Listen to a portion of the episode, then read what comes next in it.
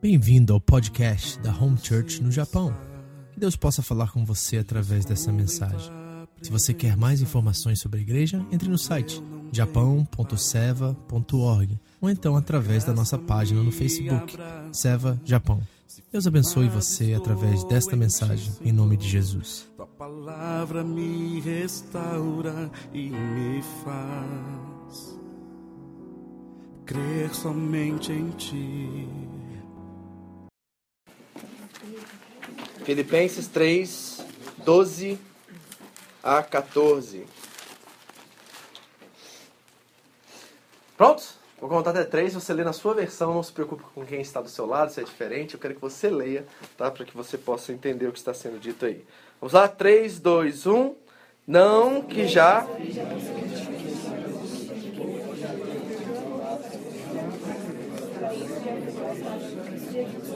Declaro, irmãos, que eu não tenho, que já consegui isso, porém uma coisa eu faço, esqueço aquilo que fica para trás e vou para o que está na minha frente. Ao lado de Deus, eu vou te assistir o que é a própria vida para a qual Deus me chamou de Cristo. Prossigo para o alvo pelo prêmio da soberana vocação de Deus em Cristo Jesus. Amém? Assim diz a palavra de Deus. Pode sentar, por favor. A que podemos comparar a fé cristã? Eu acredito que nós poderíamos comparar a fé cristã a uma corrida, por exemplo. Mas não uma corrida de 100 metros, uma corrida tipo uma maratona. E a coisa interessante do apóstolo Paulo é que ele era um árduo fã de- do atletismo. Ele usa constantemente analogias sobre corrida. Sabe outra analogia que ele usa? Sobre boxe. Paulo devia assistir boxe lá em Corinto, algum lugar, porque ele usa algumas figuras do boxe também. Luta livre é outra coisa que era uma coisa que o Paulo menciona. Mas principalmente o atletismo. Por quê? Por exemplo, era parte da cultura grega. Em Corinto haviam jogos istmicos. E qual eram esses jogos? Eram jogos tipo mini maratonas. Mas eles não só consistiam de corridas, mas também haviam competições literárias, por exemplo. E Paulo estava todo envolvido nessa cultura. Então ele vai tentar trazer para os seus leitores originais. Lembra que nós estamos primeiro estudando o que Paulo está dizendo a uma igreja no primeiro século para fazer aplicações para nós hoje. Então ele vai ensinar essa igreja e nós podemos extrair do texto algumas aplicações para os nossos dias. Mas lembra o que eu sempre tenho ensinado a vocês, que a Bíblia, ela não é sobre nós, ela é para nós. Isso é fundamental. Então Paulo está falando à sua audiência primitiva, assim dizendo, ok? E ele vai usar constantemente essas analogias. E qual é o propósito de Paulo usar analogias de atletismo, de corrida? Uma só. Ele quer que nós entendamos que a fé cristã é uma longa jornada, que vai nos durar a vida inteira. E o propósito dessa longa caminhada é que nós possamos crescer espiritualmente. Isso vai levar a vida inteira. Você está preparado para esse desafio? Porque nós queremos algo instantâneo hoje em dia, né? A nossa cultura nos pede algo imediato, algo instantâneo. Quem é que já fez pipoca na panela? Lembra como é que era trabalhoso? Lembra que tinha que ficar mexendo, mexendo, mexendo, né? A geração das minhas filhas bota no micro-ondas e fica irritada porque demora três minutos. Não é verdade? Nós somos ansiosos devido à cultura já. Então nós não queremos esperar, nós queremos tipo Matrix, né? Injeta um negócio aqui na minha cabeça atrás, já me dá Kung Fu para me poder lutar. A gente quer um evangelho assim, preparadinho, redondinho, mas não funciona assim. É no processo da vida cristã que as coisas começam a acontecer. E é muito importante nós entendermos isso. Agora, nós estamos estudando um contexto. O que, que nós estudamos algumas semanas atrás? Que Paulo está desejoso de alcançar essa ressurreição dos mortos. Esse é o objetivo da fé dele. É a salvação da alma dele, e isso significa a ressurreição dos mortos. Ele disse no versículo 10, por exemplo, que ele deseja conhecê-lo, deseja compartilhar dos seus sofrimentos, o poder da sua ressurreição, conformar com ele na sua morte, para ver se de alguma maneira eu chego à ressurreição dos mortos. E aí, quando Paulo começa a dar seu currículo, do versículo 8 em diante ali, e os filipenses olham para aquele currículo de Paulo e dizem assim: Uau! Esse é o cara, esse é. Ele era discípulo de Gamaliel, o maior rabino da nossa época. Nós estamos lidando com um homem extraordinário. Se ele estivesse nos nossos dias hoje, ele teria um diploma da Harvard, de Yale, ou de algumas faculdades assim, né? É, muito importantes dos nossos tempos. Então eles estão olhando para esse currículo do apóstolo Paulo e eles estão dizendo assim: se o Paulo chegou lá, nós também podemos chegar. Ou seja, o que, está acontecendo aqui nesse contexto? Os filipenses acharam que Paulo já estava perfeito, pronto e preparado. Ok?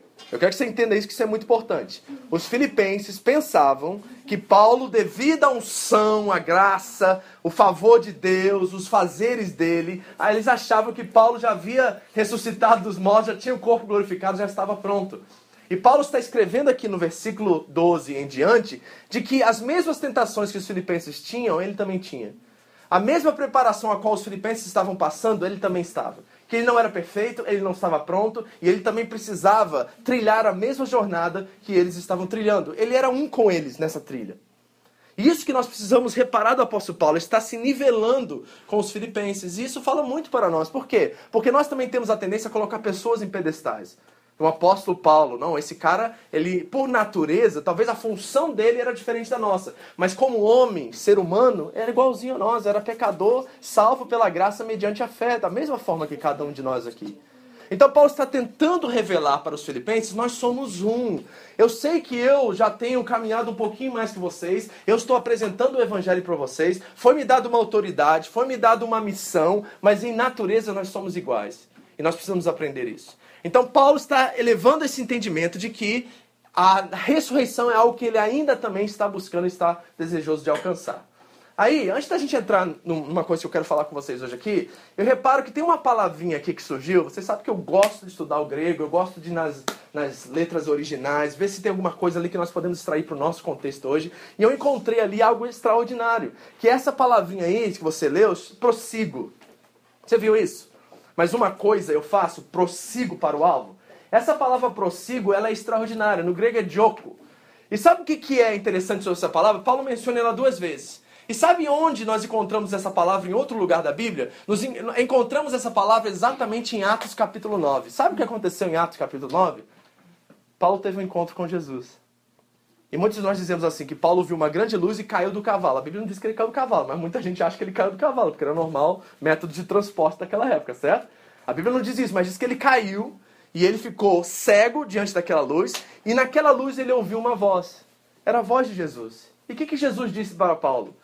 Paulo, Paulo, por que você me dioco? Porque você me persegue.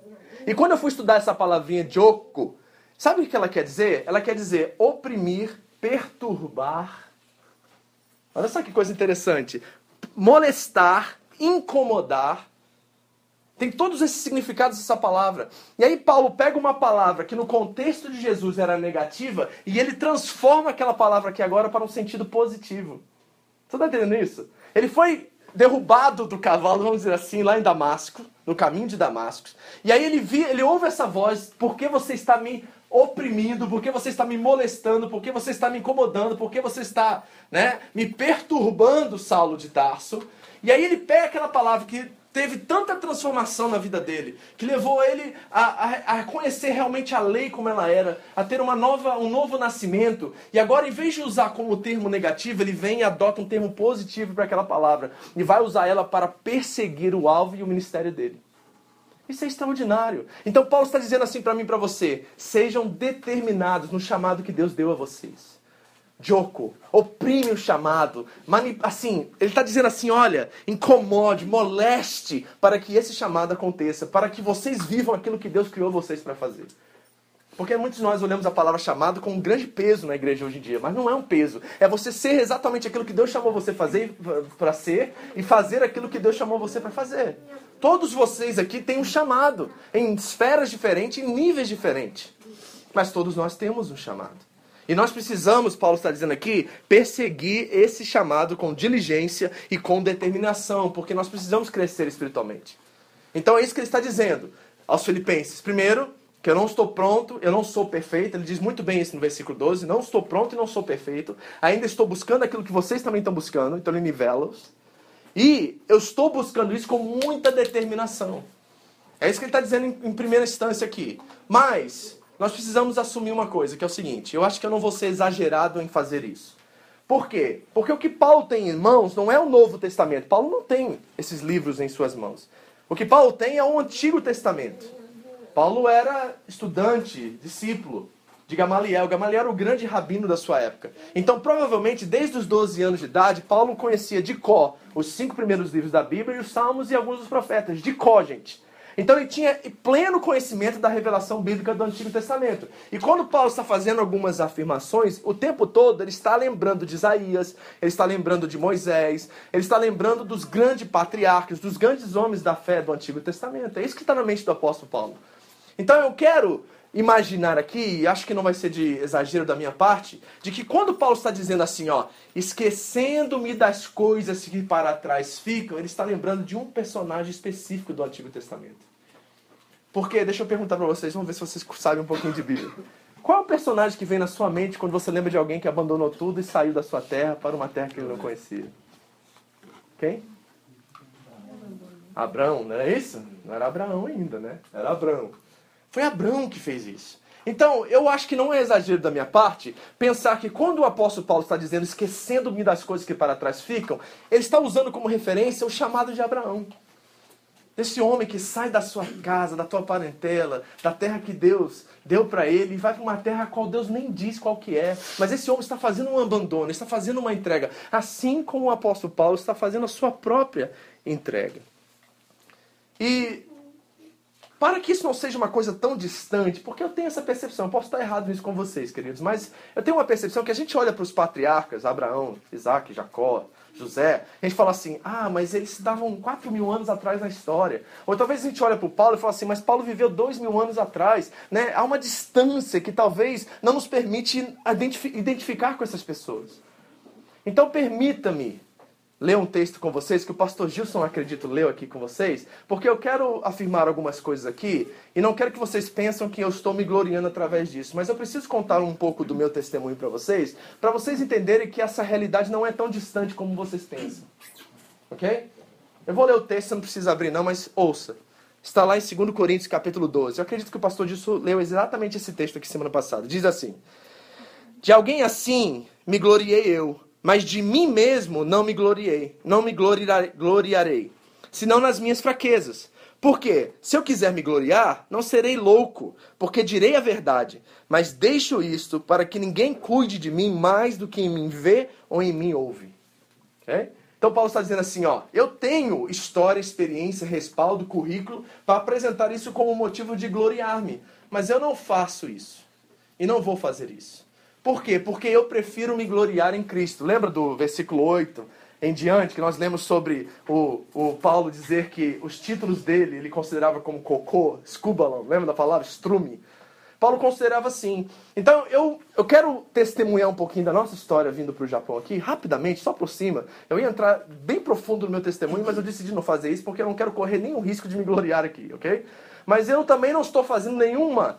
É, comparação entre mim, Paulo e Abraão. Longe disso, tá, queridos? Mas eu preciso que vocês entendam que essa realidade não está tão longe como nós pensamos. Para vocês que não conhecem um pouquinho da nossa história, eu e a pastora viemos dos Estados Unidos. E nós tínhamos uma vida muito boa lá. Eu tinha um trabalho excelente, trabalhava quatro, três, quatro, três a quatro horas por dia, ganhava muito bem. Nós tínhamos casa própria, dois carros na garagem. A pastora trabalha, não trabalhava. Era uma vida muito confortável no aspecto financeiro. Isso é só o aspecto financeiro que é o menor deles. Por quê? Porque a minha família também está lá. Meus pais estão lá, minha irmã está lá, eu tenho sobrinhos, um deles eu nem conheço até hoje. Tenho um histórico lá de mais de 20 anos que nós vivemos, fiz minha faculdade lá, me formei lá, tenho amigos, me converti lá, tenho uma igreja toda pelo qual eu vivi com eles os melhores momentos e os piores como ministério. Então havia uma carga, uma bagagem muito grande que nós deixamos lá. Se você quiser ouvir nossa história um dia, me chama para tomar um café que vai demorar algumas horas para te contar os detalhes de como eu vim parar aqui. Porque eu nunca tive, gente, eu falo isso com toda a sinceridade do mundo, o Japão no meu coração, nunca chorei, nunca ninguém veio um profeta e disse para mim assim: Eis que vais para uma terra gigante, distante. Não, nunca tive o Japão no meu coração. Foi um chamado literal de Deus de dizer: deixe tudo e vem para cá. E eu não posso contar os detalhes aqui, que nós não temos tempo, que eu preciso entrar naquilo que eu quero pregar hoje. Mas se você quiser saber essa história, você vai se chocar com algumas, alguns detalhes dele, porque nós não queríamos estar aqui, foi Deus que nos chamou para cá. Então eu estou dizendo isso não no motivo de gloriar, mas para dizer para você que há entregas que são possíveis hoje. Que é possível você abandonar uma área de conforto, uma vida de conforto, de qualidade de vida e viver aquilo que Deus tem para você. E esse é o tema por cima, assim, do que eu quero conversar com você nessa noite. Sabe por quê? Porque eu, eu consigo identificar na vida de Paulo muito daquilo que Abraão viveu.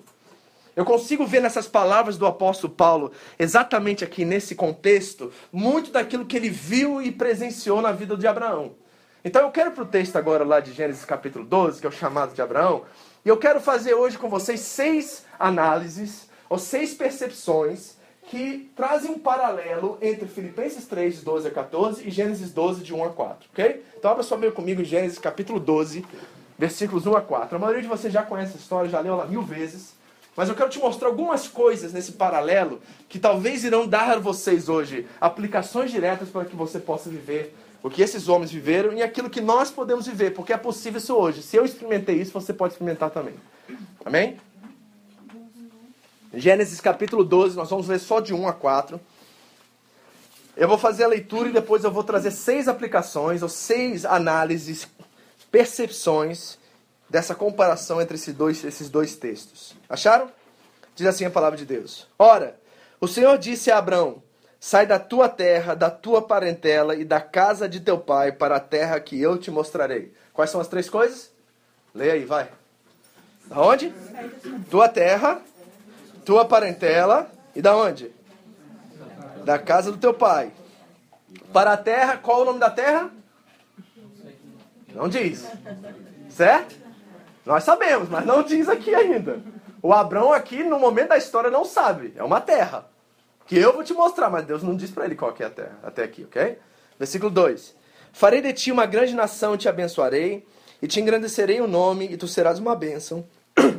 abençoarei os que te abençoarem, e amaldiçoarei os que te amaldiço amaldiçoarem, e em ti serão benditas todas as famílias da terra.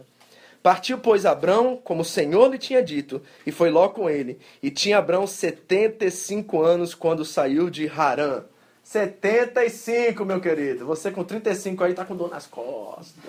Aquele negócio todo, né? Tomando remédio pra dor. E o Abraão tá lá genk, firme. Certo? Abraão teve filho com 100, gente. Você acha que você é velho? Abraão com 100 teve filho, meu amigo. O cara comparecia. O cara é, ó, Viagra na... Então vamos lá. Se você quer anotar, eu anotaria hoje à noite. Porque aí no seu iPhone, em algum lugar. Porque essas seis análises aqui eu acredito que vão falar muito ao nosso contexto aqui no Japão, ok? Então, se você puder fazer isso, eu aconselho, porque podem ser coisas que você pode aplicar hoje. Eu saí do culto hoje de manhã em Shizuoka e o pessoal falou assim, pastor, você vai gravar isso, né? Porque eu preciso ouvir isso umas três vezes de novo. Eu falei assim, então, quem sabe você já ouça agora, já com atenção, para que você possa reter tudo aquilo que Deus deseja falar conosco. Primeira análise que eu faço entre Gênesis 12 e Filipenses 3, de 12 a 14 é o seguinte: quando Deus te manda ir, não é sobre o seu destino, mas sobre a missão dele. Quando Deus te manda ir, não é sobre o seu destino, mas sobre a missão dele. Gente, eu amaria que fosse sobre mim. Eu amaria que Deus me desse privilégios, recursos, favores, que tudo tivesse arrumadinho, dentro da minha perspectiva, dentro dos meus planos, mas o fato é que isso não acontece. Todas as vezes que Deus nos manda ir, tem a ver com a missão dele e não com a nossa missão. Tem a ver com a glória e o propósito dele e não com a nossa glória e o nosso propósito. Isso é fundamental. Sabe por quê? Porque Deus não te deve nada por causa da sua obediência. Você ouviu isso? Obedecer não é requisito para ser abençoado. E eu vou te mostrar isso lá na frente da mensagem, lá no finalzinho. Ok? Deus não te deve nada pela sua obediência. Eu quero que você entenda isso claramente já no começo da mensagem aqui, porque senão nós vamos conseguir prosseguir. Quando, aí o que acontece? Então, ouviu? Deus não te deve nada pela sua obediência. Mas quando você tem entendimento disso, isso entra, a ficha cai, e você entende que tudo que você tem é dádiva, é graça de Deus, aí Deus encontra no seu coração um lugar onde ele pode depositar qualquer coisa, porque essa coisa não vai ter o seu coração. Você está entendendo o paradoxo da coisa aqui? A coisa tem uma coisa meio secreta, meio misteriosa nisso, não tem? Por quê? É assim, ó. Quando nós obedecemos para ter alguma recompensa, isso não agrada o coração de Deus. Mas quando nós entendemos que Deus não nos deve nada, aí Ele pode colocar qualquer coisa nas nossas mãos, porque essa coisa não vai ter lugar no nosso coração. Isso é fundamental. Porque se nós vamos viver em missão, é assim que nós temos que viver. Agora, qual é a evidência disso? Como é que você sabe que você está vivendo isso agora? Como é que eu sei que eu estou vivendo isso agora? Vou te dar a evidência. A evidência é o seguinte: todas as vezes que você é abençoado, uma pergunta soa no seu coração. E a pergunta é: para quem, Senhor? Para quem? Você captou? Porque eu entendi isso há muito tempo atrás e eu espero que você comece a entender que tudo que Deus faz na minha vida nunca é só para mim. E parece que não é sobre mim. E parece que não tem nada a ver comigo, mas eu sou como um canal pelo qual essa bênção chega, supre algumas coisas e necessidades, mas ela tem um objetivo final em outro. Parece que no Evangelho é exatamente essa mensagem. A mensagem não é sobre nós, é sobre aquilo que, através de nós, ela irá cumprir. Então é fundamental nós entendermos que não é sobre nós a missão de Deus é sobre Ele. E não é sobre o nosso destino. E destino eu falo assim, onde nós vamos chegar, qual é o propósito de Deus. Não, é muito mais abrangente do que isso, é muito maior do que isso. Então, primeiro ponto, quando Deus te manda ir, não é sobre o seu destino, mas sobre a missão dele. Segunda coisa, que eu vejo nesse contexto. Quando Deus te manda ir, não é para onde, e sim de onde. Presta atenção que isso aqui é Importante para você dentro do contexto nipônico, ok? Quando Deus te manda ir, não é para onde, é de onde. O que isso quer dizer, pastor? Isso implica que há coisas necessárias que, precisa, que precisam ser deixadas para trás. É isso que está sendo dito aqui. Você reparou no contexto de Abraão? Não é que Deus, não falou para ele, ó, você vai para Canaã. Ele não citou Canaã, não citou nada disso.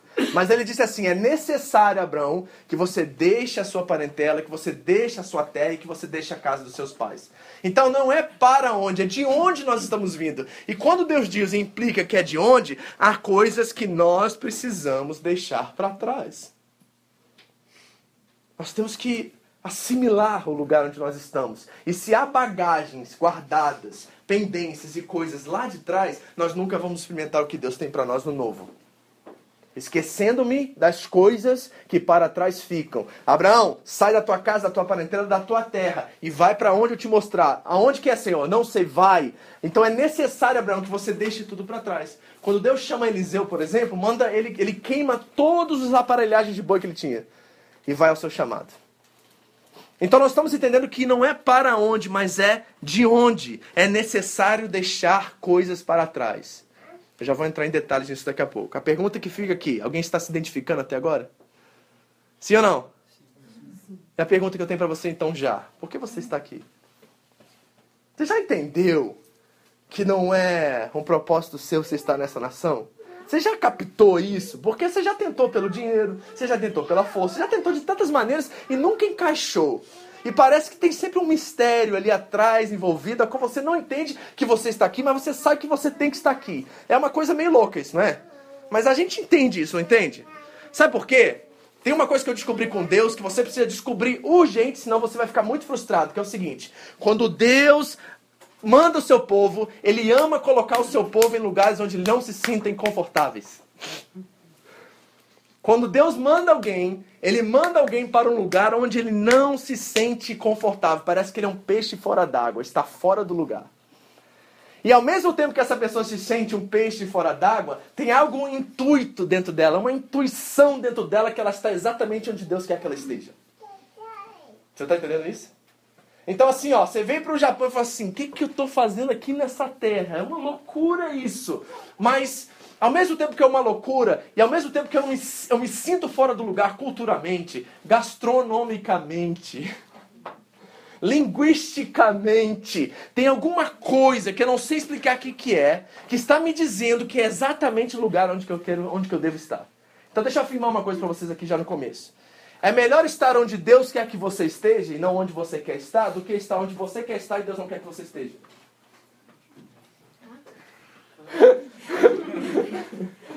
Pegou? Com calma? Então escute. É melhor estar onde Deus quer que você esteja e você não quer estar do que estar onde você quer estar e Deus não quer que você esteja. É realidade para vocês aqui ou não é? Já entendeu isso aqui? Porque enquanto essa ficha não cair, meu irmão, você vai viver frustrado e dependente nas coisas dessa vida. Porque nós que temos Senhor Jesus, nós chamamos ele de Senhor Jesus, ou seja, ele tem o um senhorio sobre a nossa vida, ele que manda. Ele é o patrão. Se ele é de fato o Senhor na sua vida, você não manda mais. E o melhor lugar para você estar é onde ele quer que você esteja, e não aquilo, lugar onde você quer estar. Posso ser sincero com vocês, querido? Eu estaria muito melhor nos Estados Unidos hoje. Eu tenho uma avó que morre de saudade das suas netas. Eu tenho uma igreja que me acolhe. Eu tenho discípulos que Jesus, pela graça dele, me levou a alcançar pelo Evangelho. Eu tenho amigos de história, de vida. Eu tenho família. Eu tenho tudo isso. Tem trabalho, tem todas essas coisas. Mas lá seria hoje, olhando na superficialidade da coisa, lá seria um lugar onde eu estaria muito mais próspero e muito melhor. Mas não é onde Deus quer que eu esteja. E eu prefiro ser pobre e não ter recurso, não ter nada onde Deus quer que eu esteja, do que ser próspero e rico onde Deus não quer que eu esteja. Porque para mim, viver é Cristo e morrer é lucro. Você está entendendo? E aí nós encontramos o verdadeiro propósito, o significado e o sentido da vida. Aí a vida vale a pena acordar de manhã e trabalhar, gente. Porque a gente sabe que a gente está trabalhando por algo muito mais do que o valor do dinheiro. Porque nós estamos exatamente onde Deus nos colocou para estarmos. Abraão está deixando de lado tudo que é familiar para ele, seus pais, sua terra, sua parentela. Então, aperta o cinto agora, tá? Porque eu quero dizer algumas coisas aqui que provavelmente alguns de vocês não vão gostar, mas é necessário dizer. E olha, se você não gostar, joga fora. Mas pelo menos tira dois segundos para pensar porque acredito que foi o Espírito Santo que me deu isso e eu quero que você pelo menos pense se isso não é sua realidade. Porque se for, meu irmão, e Deus está te dando essa direção hoje, ainda há chance de reverter esse quadro. Ainda há chance de reverter esse quadro. Eu quero que você reverta esse quadro o mais rápido possível, porque eu não quero que você continue vivendo em frustrações e decepções na sua vida. Porque colocar o nosso esforço, o nosso tempo e o nosso, o nosso coração em coisas temporárias irão nos causar somente frustrações e decepções. Mas colocar o nosso esforço, nosso tempo e nosso coração em coisas eternas, elas durarão para sempre. Nós sempre seremos sustentados por elas. Vocês estão entendendo?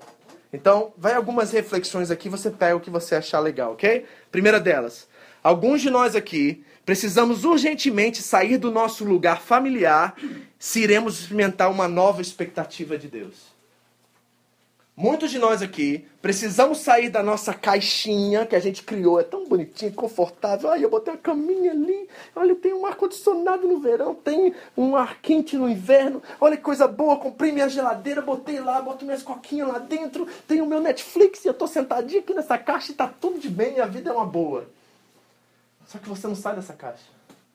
E porque você não sai dessa caixa, a sua vida continua totalmente assim, ó.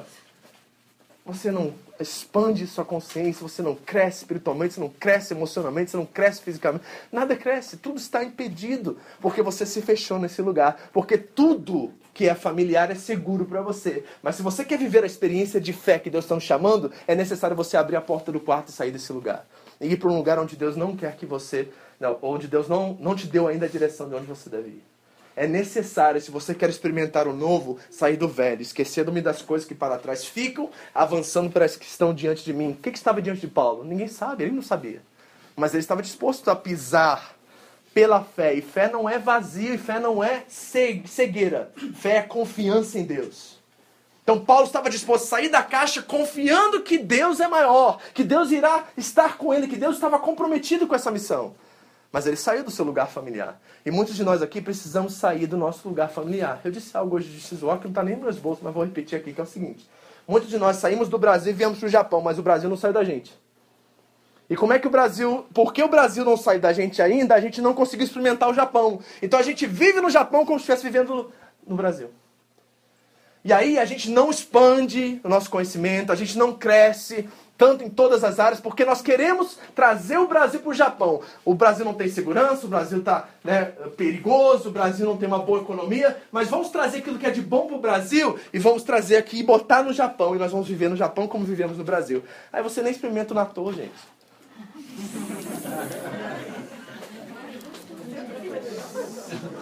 Eu escolhi a pior coisa, que assim, tem duas coisas na vida que a gente só experimenta uma vez no Japão. Primeira é natô, a segunda subiu Fuji. Só uma vez na vida a gente faz essas coisas, entendeu? Porque as duas são loucura. É? Então, a gente vive preso às nossas emoções, a gente fica preso dentro dos nossos lugares familiares. Meu irmão, mistura o natô no arroz e manda bala uma vez na vida. Porque é só arroz com feijão, arroz com feijão, arroz com feijão, farol, aí vai a farinha. Aí, né, aí vai arroz com feijão, arroz com feijão. Nunca experimentou comida brasileira, japonesa, morre de medo. Por quê? Porque você está num lugar familiar e você não está disposto a pisar fora desse lugar para experimentar algo novo. Eu estou falando de coisas físicas, mas a minha intenção é falar de coisas espirituais. Deixa eu continuar aqui, senão vai muito longo. Segundo, alguns de vocês precisam pegar as malas e metaforicamente sair da casa dos seus pais. É metaforicamente, tá? Porque ninguém trouxe a sogra para morar aqui. Mas a sogra tá aqui. Viu? Ela só tem um nome, nome novo, a sogra. O sogro tá aqui, ele só tem um nome novo. Mas o que você aprendeu lá e o que você teve experiência lá, você trouxe e você vive completamente isso. Você não experimenta aquilo que é de vocês, aquilo que é experiência própria. Por exemplo, como pais. Você aplica tudo que seus pais aplicou nos seus filhos e você não consegue desfrutar da comunhão deles, aprender com eles e viver a sua própria experiência. Tudo é uma repetição daquilo que você já viveu. E aí você nunca vive o novo e você acha que aquela metodologia de 10 anos, 20 anos, 30 anos atrás irá funcionar hoje. Não funciona. E você vai continuar frustrando seus filhos. Então, eu estou pedindo para vocês assim, de forma metafórica, arruma as malas da sogra e do sogro e bota eles para fora de casa. Sai da tua parentela, sai da casa dos teus pais, pelo amor de Deus, porque você precisa experimentar o novo. Viu, jovens? Tem uns jovens aqui solteiros já estão morando sozinhos, né, meninas? Né? Mas a mamãe tá lá às vezes viva, né? Aí a perna passa um socorro, qual é o primeiro telefonema? Não é o joelho, é o Brasil. Socorro! Manda 10 mil! né? Ou então, como é que faz aquele arrozinho? Como é que faz feijão? Meu irmão, mete o feijão na panela e vai queimar feijão. Porque após o décimo feijão queimado, você aprendeu a fazer feijão. E é uma experiência sua. Você vai lembrar daquilo, vai estar guardado no seu memorial para sempre. É uma experiência que você adquiriu por conta própria. Você, independentemente, você foi atrás, se esforçou, foi determinado e alcançou. É isso que Paulo está dizendo prossigo, eu oprimo essa verdade no meu coração para que eu possa viver isso e ter uma experiência própria diante disso. Saia do seu lugar familiar. Deixa eu correr aqui que eu já estou inventando moda. Terceiro, essa aqui é boa, tá? E essa aqui eu sei que é a mais difícil de ouvir, mas segura aí, porque é importante, você pode me bater depois. Terceiro, alguns de vocês precisam deixar a igreja que você congregava no Brasil e o que aconteceu de bom e de ruim lá e viver o que Deus tem para você hoje. Porque a gente tá com aquela experiência que é boa, tem muita experiência boa na nossa igreja local no Brasil. Às vezes eu, como pastor, tenho que lidar com isso, gente nova chega e fala assim: "Nossa, na minha igreja tinha isso, na minha igreja tinha aquilo, na minha igreja o pastor fazia assim". Aí eu vou pregar e falo assim: "O meu pastor pregou a mesma coisa". Sabe o que ele disse? Assim, isso foi para você naquele tempo, naquele momento, foi importante, é bom isso, graças a Deus por isso, mas você está aqui agora. O que, que tem para você nesse momento aqui agora? O que, que a sua igreja pode providenciar para você? Qual é a experiência que você tem agora? Ou então começa a falar mal, né? Aí mete o pau na igreja anterior e fala assim: Nossa, aí vem com esses papos assim que eu corro desse papo porque é terrível. Fala assim: Eu nunca tive um pastor que nem você. Nossa, eu fico assim, doido para dar uma, sabe? Fala assim: Cara, não faz isso não, você não tem noção do que você está fazendo, eu não sou Deus, eu não sou capaz de fazer isso. Eu, é, esse erro que esse pastor cometeu, eu estou tanto, sou muito capaz de cometer da mesma forma. Então, por favor, aprenda a viver o novo como ministério. Você está numa igreja nova, com uma família nova, com gente nova, em outro país, em outro contexto, em outras realidades. Venha viver isso com a gente intensamente. Deixa a bagagem da velha igreja lá, deixa as coisas boas, traz elas. E tenta experimentar isso de uma forma, uma metodologia diferente. As coisas ruins você nem traz, tá? Deixa lá. Esquece, meu irmão. Porque Paulo diz esquecendo-me das coisas que para trás ficam. Abraão teve que deixar a parentela, teve que deixar tudo. Agora, deixa eu dar só um conselho dentro desse ponto que eu acho que é importante, que é o seguinte: você não precisa demonizar de onde você veio para validar onde você está hoje. Você ouviu?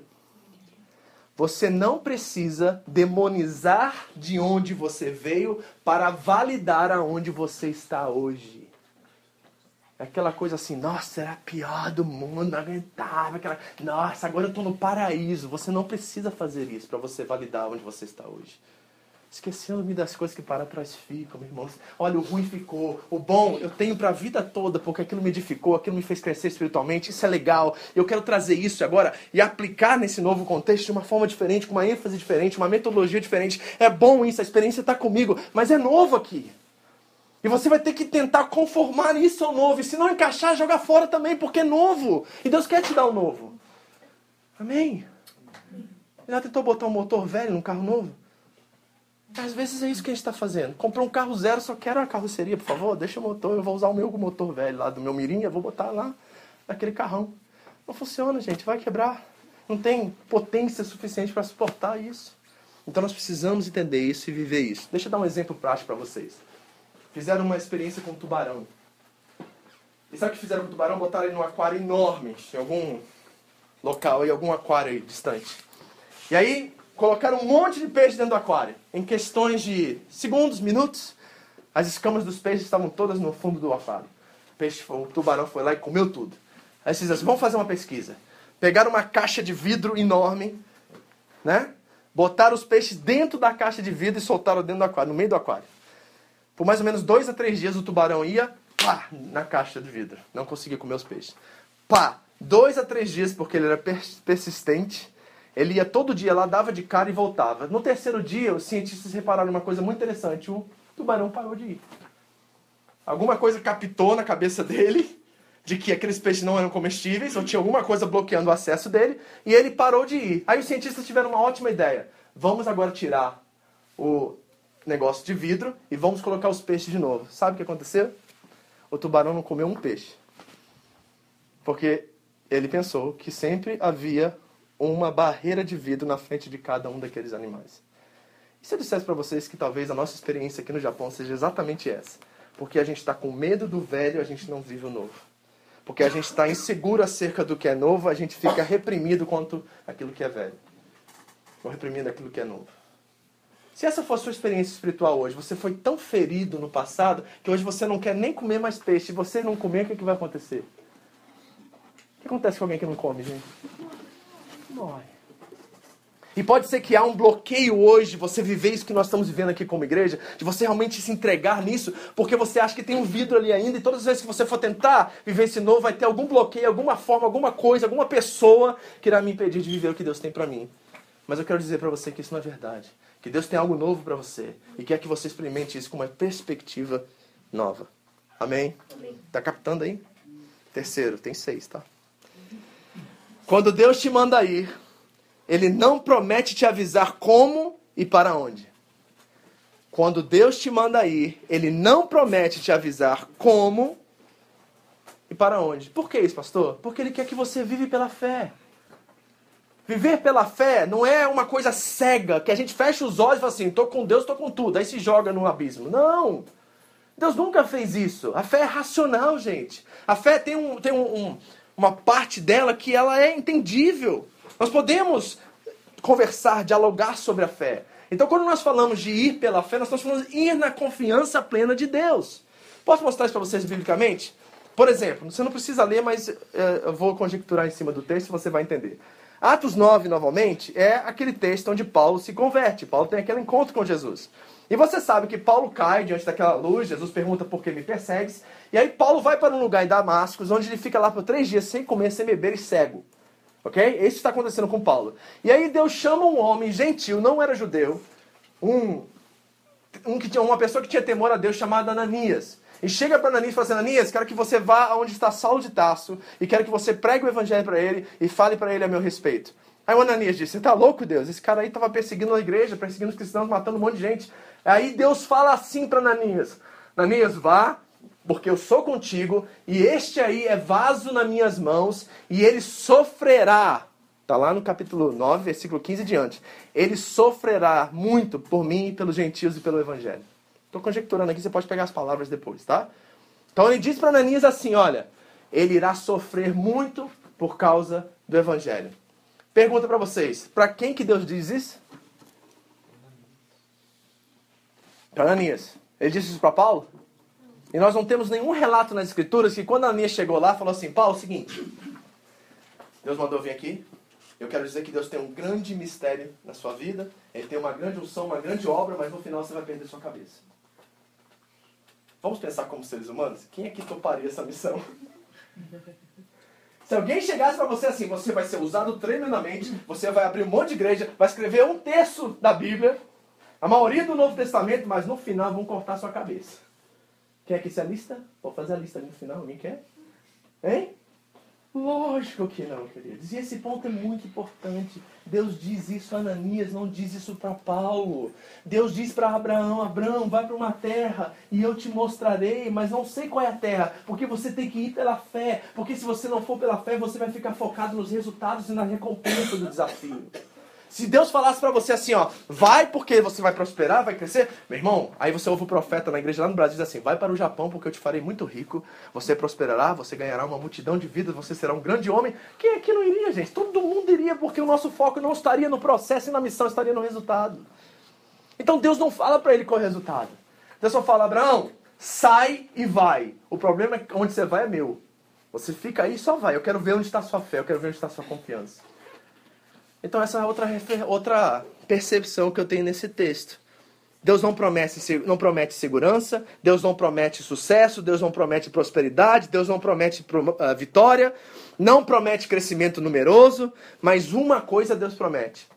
Isso aqui é o que você precisa abraçar aqui, tá? Porque talvez essa mensagem está soando um pouco pessimista agora, mas ela não é. Ok? Eu vou te mostrar lá no final. E essa coisa que eu quero que você agarre agora e pense é o seguinte: que quando Deus nos chama para algum lugar, Ele está plenamente comprometido conosco. Você está ouvindo isso? Se você veio para o Japão, você está aqui, ou você descobriu aqui que Deus te chamou para cá, tenha plena certeza que Deus está comprometido com essa causa. Amém? Você crê nisso? Pastor, eu não sabia. Quando eu cheguei aqui no Japão, Deus me revelou que foi a vontade dele. Então descansa, porque Deus está comprometido com essa, com essa missão. Deus está comprometido com essa causa. Paulo diz assim: Não julgo que haja alcançado, mas uma coisa eu faço, esquecendo-me das coisas que para trás ficam, avançando para que estão diante de mim. O que estava diante de Paulo, nem ele sabia. O que estava diante de Abraão, ele também não sabia. Uma coisa eles sabiam: que Deus estava comprometido com eles e Deus está comprometido com você. Amém? Você recebe isso? Tem certeza que você crê nisso, meu irmão? Que você precisa crer, porque senão não faz sentido você estar aqui. Volta para o Brasil correndo. Sua família está lá. Seus amigos estão lá. Se você não tem a plena certeza que é Deus, eu estou falando para crente aqui, amém, queridos? Se você não tem a plena certeza que você está aqui por causa de Deus, é burrice você ficar aqui. Não faz sentido você estar tá longe de todo mundo que te ama, das pessoas que têm carinho com você. Mas se, como eu disse para você, quando Deus chama alguém, ele transforma aquele lugar onde a pessoa está em um lugar inconfortável, porque nós somos forasteiros e estrangeiros nesse mundo. Então, é um sentido duplo, tá, gente? Eu quero que você pegue isso. O sentido duplo é o seguinte, eu sinto isso. Eu tô aqui e não é onde que eu quero estar, não é um lugar confortável para mim. Eu tenho vários desafios diários aqui, culturais, linguísticos e etc. Mas eu tenho a plena certeza do lado de cá que é exatamente onde que eu tenho de estar exatamente agora.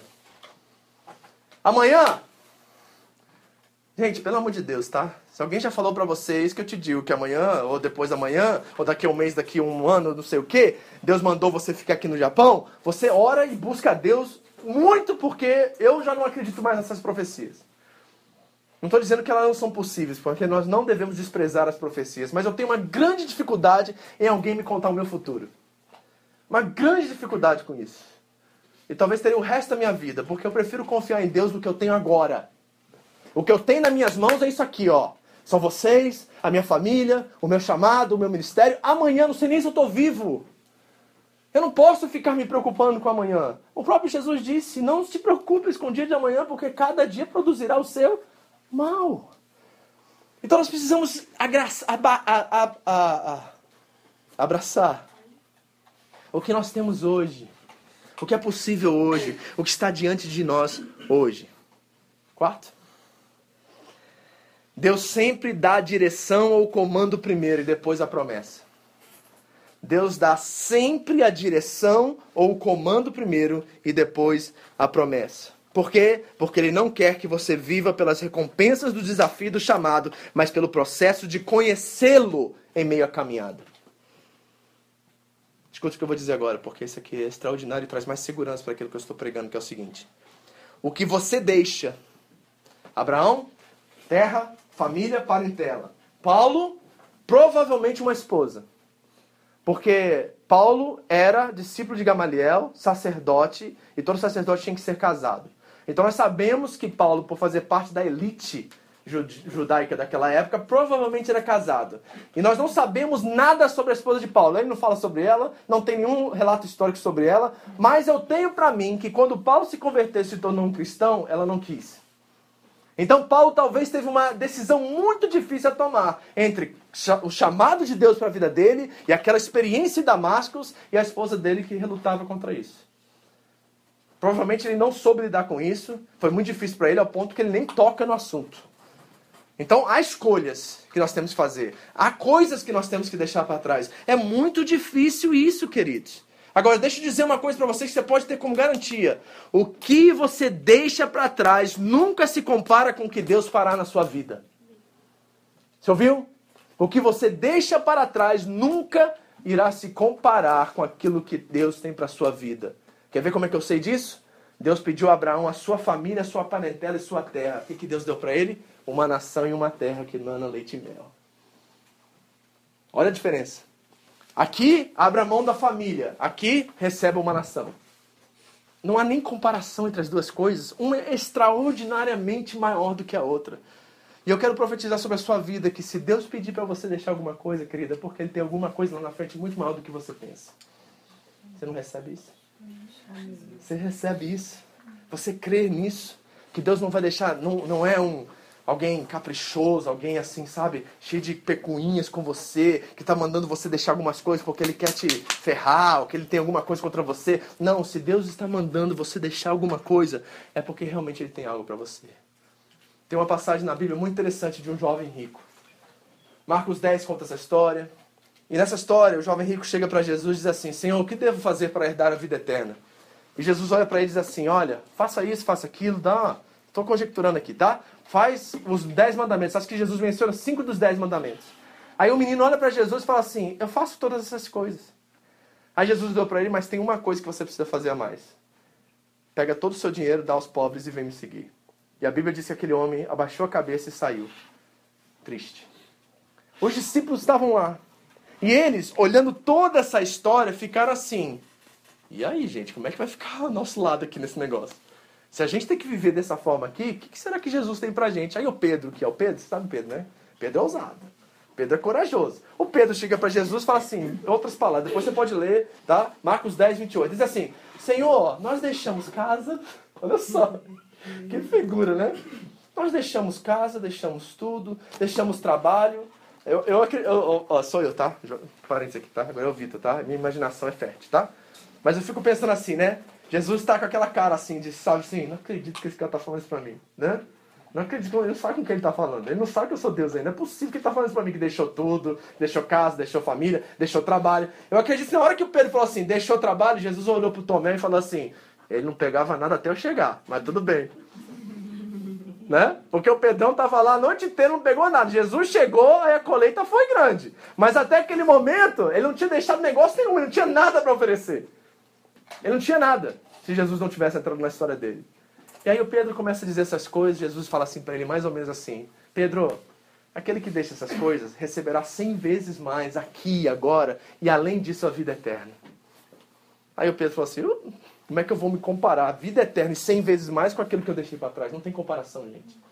Então, quando Deus manda você deixar alguma coisa, saiba que provavelmente e eu não quero equivalar isso materialmente. Você está entendendo? Porque a gente fala assim, abri mão do meu carro, estou esperando o melhor. Não é disso que eu estou falando. Ok?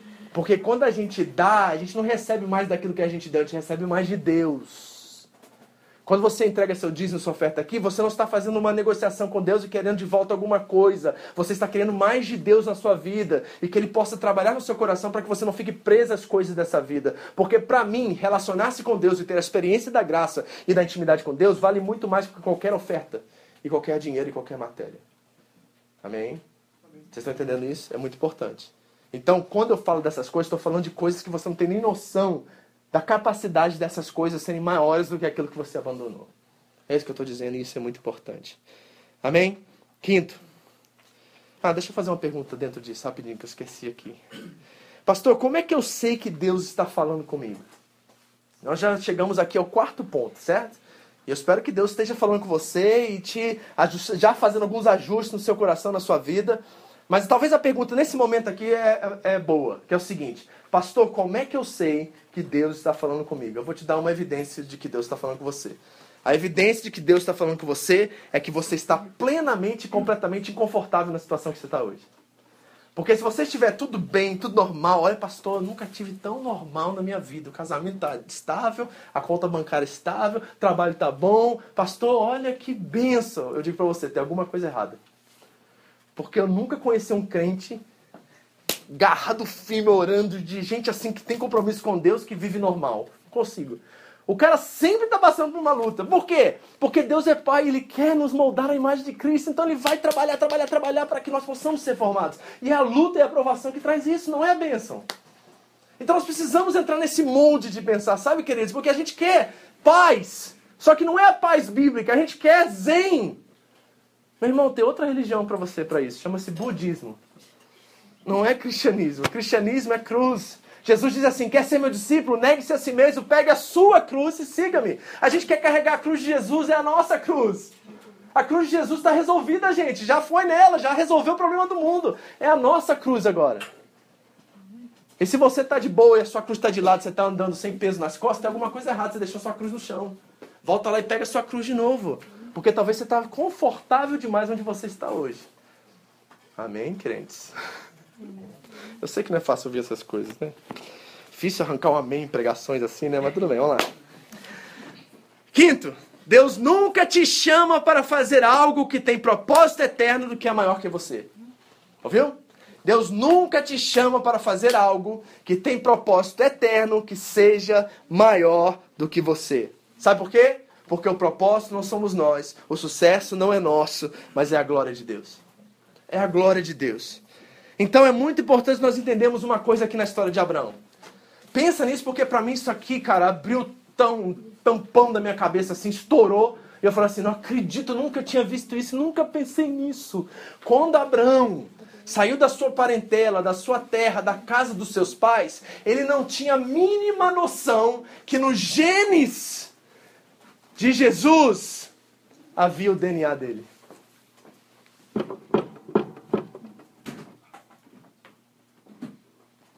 Sai da sua família, mas a família pelo qual eu vou construir através de você, em anos, quatro mil anos, os seus genes, Abraão, estarão sobre o DNA do Salvador da Terra e do próprio Deus encarnado. Isso é demais para mim. Quando eu fico pensando nisso, do Abraão, tadinho do Abraão, ele era rico, viu gente? Ele abandonou bastante coisa. E ele está saindo lá com a família dele, não sabe para onde ir. Se Deus chegasse naquela hora, Cristo ali, temporariamente, houvesse uma teofania, Jesus aparecesse para ele e falasse assim: Abraão, permanece, porque um dia eu vou sair das suas entranhas. E eu sou Deus encarnado eu vou salvar o mundo. Eu acredito que o Abraão ia pular de alegria e falar assim: Isaac é fichinha para me crucificar. Porque agora eu tenho os genes do Salvador do mundo, eu tenho os genes do Deus encarnado em mim. Quando Abraão saiu daquela terra, ele não tinha ideia disso, queridos. Mas é isso que Deus fez na história dele. Ou seja, o que eu quero dizer com isso? Que quando Deus nos chama para fazer algo que tem propósito eterno, essa coisa nunca será maior do que você. Ele dará a você capacidades, recursos e aquilo que você precisa para poder cumprir aquilo que ele te deu. Última coisa, e talvez a mais importante de todas. Fale para mim uma coisa antes de entrar nesse ponto. Quando Abraão saiu da sua terra, ele sabia para onde ir? Todo mundo concorda com isso? Quando Paulo saiu e teve encontro com Jesus, ele sabia o que iria acontecer com ele?